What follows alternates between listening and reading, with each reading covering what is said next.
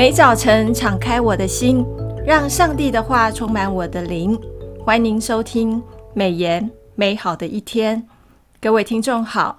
配合每日研经释义的进度，我们的读经进度是进入到了启示录第十六到十九章。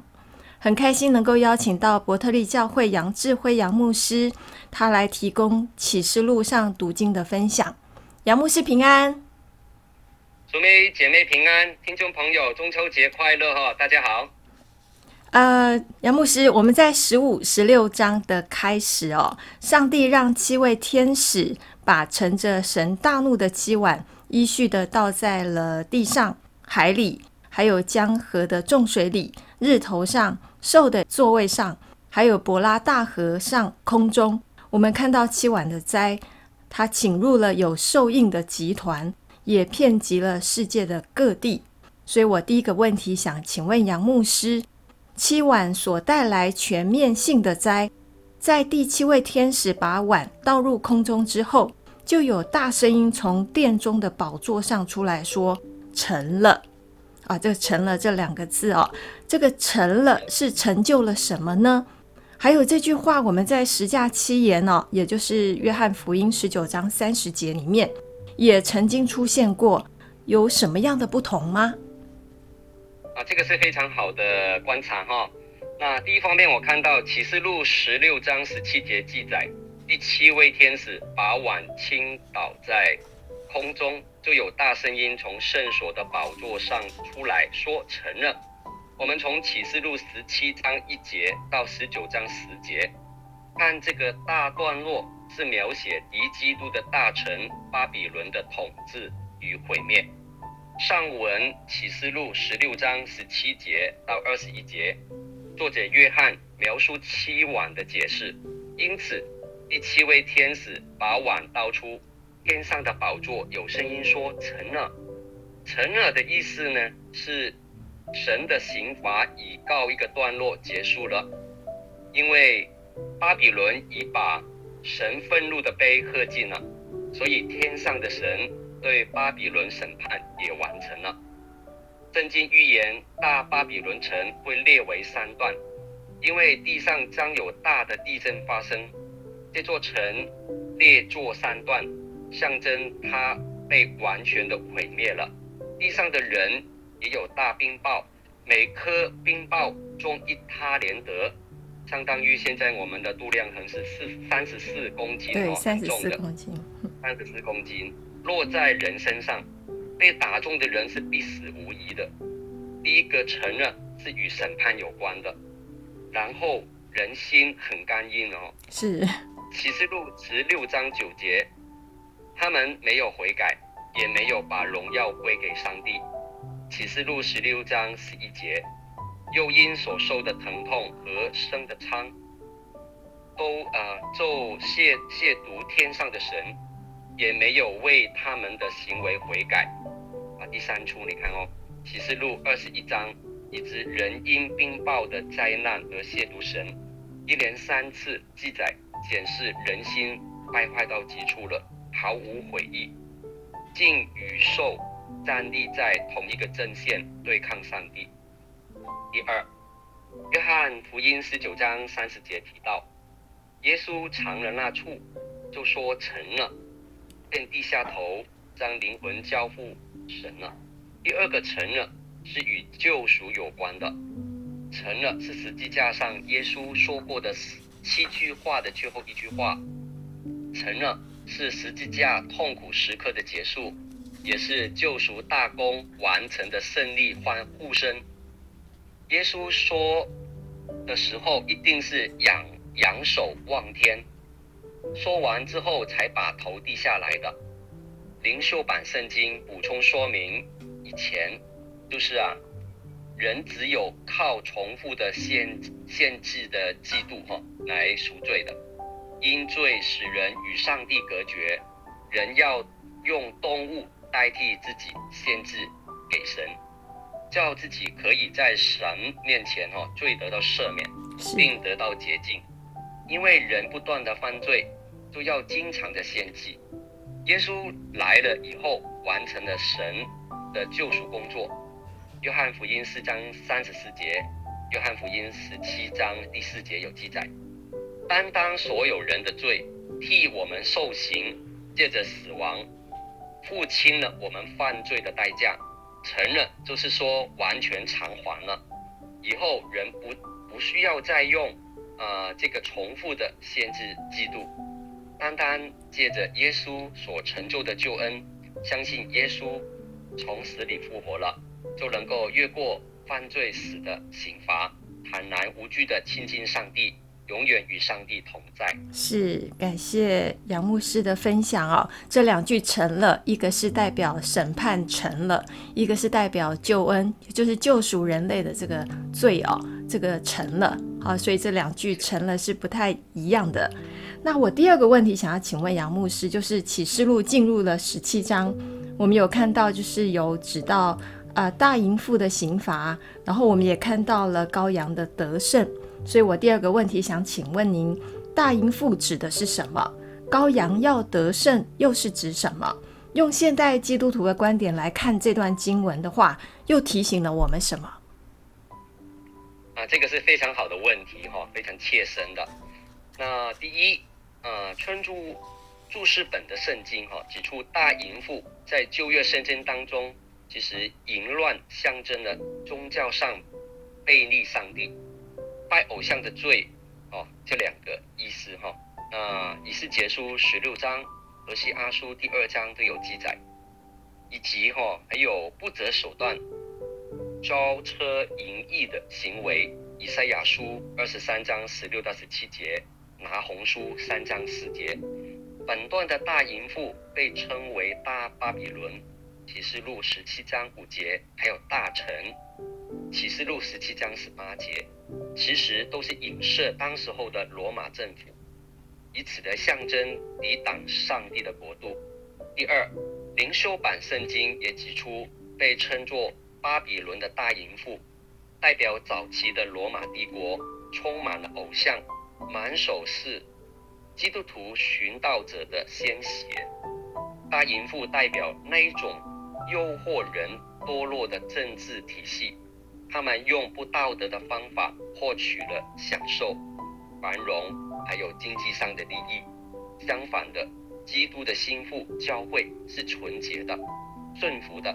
启示录十九章六到九节有提到，邪恶的巴比伦跟天上的耶路撒冷完全不一样。启示录二十一章十节到二十二章五节。早期的读者很容易就认出巴比伦是指罗马，也是象征所有仇视上帝的体系哦。启示录十七章五节。第三，祈祷本圣经也指出，大淫妇是敌基督的大臣巴比伦的统治，影射罗马帝国。巴比伦在末后的时代会以两种形态出现，就是宗教上的巴比伦。启示录十七章一到七节，还有第二，政治上的巴比伦。启示录十七章八到十七节，有人认为政治上的巴比伦是指敌基督。启示录是十三啊十三章一到十节的兽啊所统治的联合帝国，那是外邦世界最后的政权。但以理书二章三十四节以及四十二到四十四节有记载。宗教上的巴比伦呢，是指一切被盗的教会团体的联合，还可能容纳了世界上其他的宗教的混合。是啊，最后第四点，我看到的是，在幕后的时代将有一场最后的战役，代表黑暗国度的敌基督政权，将会跟代表神光明国度的羔羊耶稣作战。美言的作者胡少明牧师。在九月二十号的每日研经释义里面有解释，羔羊必在终末之战胜过他们，且要引领忠心的跟随者彻底的胜出，因为耶稣基督是万主之主、万王之王。今天的教会就是啊、蒙召备选忠心的基督的心腹，将与基督一起得胜。今天的基督徒。每一个人都要学习过圣洁的生活。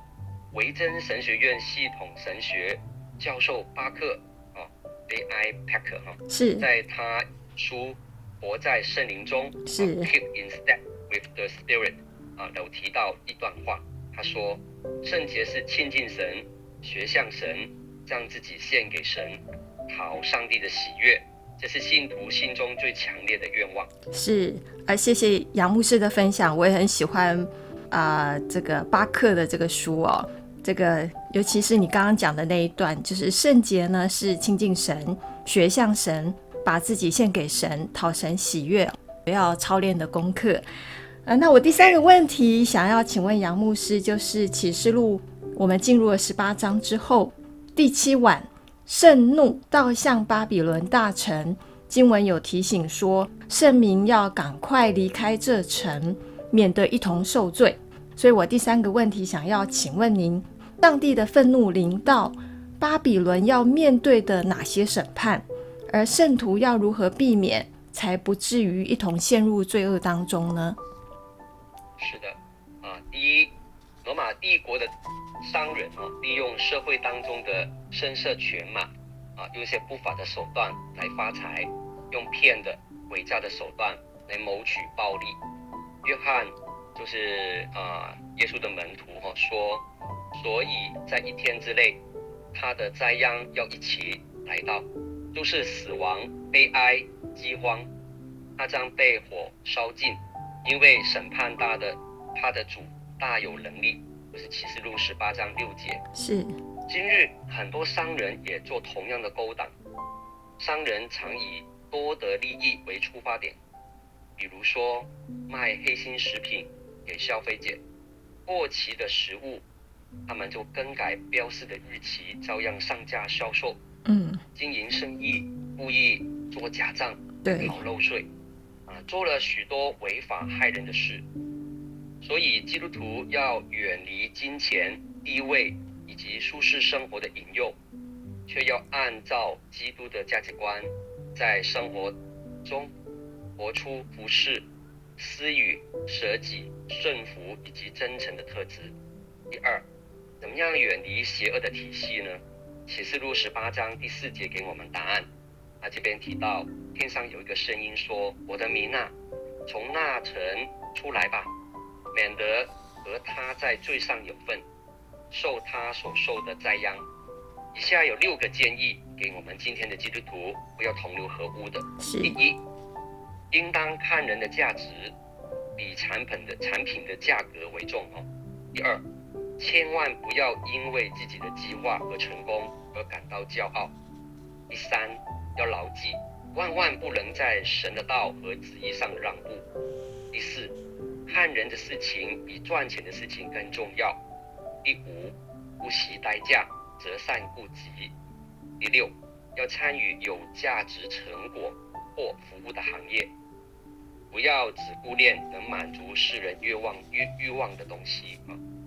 那，最后我提到白崇亮博士啊。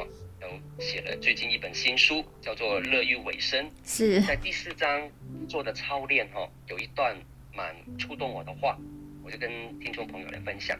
它里面提到，今日基督徒的工作使命涵盖对受造世界的管理，追求社会与经济的公益，社群关系的建造与修复，以及对邻舍的关顾等，无一不牵涉。公益与慈爱的平衡，需要我们以扎实的内在生命实践在外在世界之中。黑人民权运动领袖金恩 （Martin Luther King） 啊，啊牧牧师留下了一段名言：“我将以自己忍受苦难的能力来较量你们制造苦难的能力。我们将用我们灵魂的力量来抵御你们物质的暴力。”我们不会对你们诉诸仇恨，但我们也不会屈服于你们不公平的法律。这位日后遇刺身亡的年年轻牧师之所以受人怀念哦，正由于在争取公义的过程里面，他未失去爱的平衡。爱与公义的实践都需经由内在的操练，存谦卑的心与上帝同行，乃是每一天。我们要学习的功课是，这是我们每天的功课。我记得，呃，读经会有一位弟兄有分享过一句话，我一直牢记在心里啊、哦，就是我们都是属于入世的人，但是我们不属世，因为我们要纪念的是天上的事，而不是地上的事啊、哦。这也呼应到刚刚啊、呃，杨牧师跟大家分享的，就是现今的基督徒我们要操练的六个注意的事项。我相信这是我们一辈子的功课啊、感谢杨牧师今天的分享。我们今天美言美好的一天就分享到此，谢谢您的收听。美言美好的一天是读经会所设立的节目，我们推动读圣经，让信仰融入生活，让见证温暖你的心。若是你喜欢这样的节目，别忘了留言订阅我们的频道。对于我们的事工，若是你有感动奉献的，也欢迎您到国际读经会的官网做进一步的了解。愿上帝的话语丰富充满我们的生活，使大家福杯满溢。